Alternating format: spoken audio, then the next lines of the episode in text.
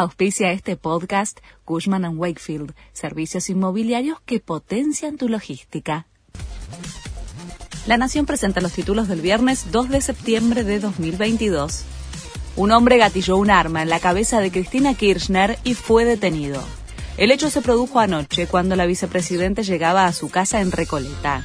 El hombre de 35 años, llamado Fernando Sabac Montiel, apuntó de frente a la exmandataria, gatilló dos veces, pero la bala no salió. Inmediatamente fue detenido y trasladado a una dependencia policial para interrogarlo.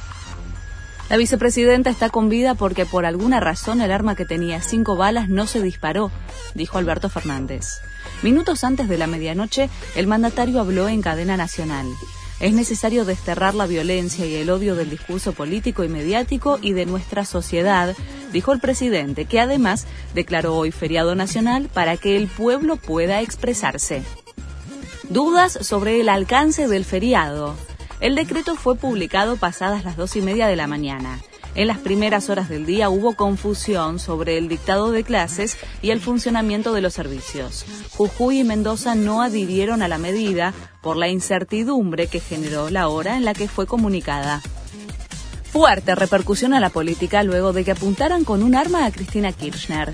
Referentes de todos los espacios políticos repudiaron el intento de magnicidio a través de las redes sociales. Los mandatarios de Chile, Venezuela, Cuba, Evo Morales, Lula da Silva y el embajador de Estados Unidos en Argentina, entre otros, también se pronunciaron contra el hecho. El Frente de Todos anunció una marcha a Plaza de Mayo en respaldo a Cristina Kirchner.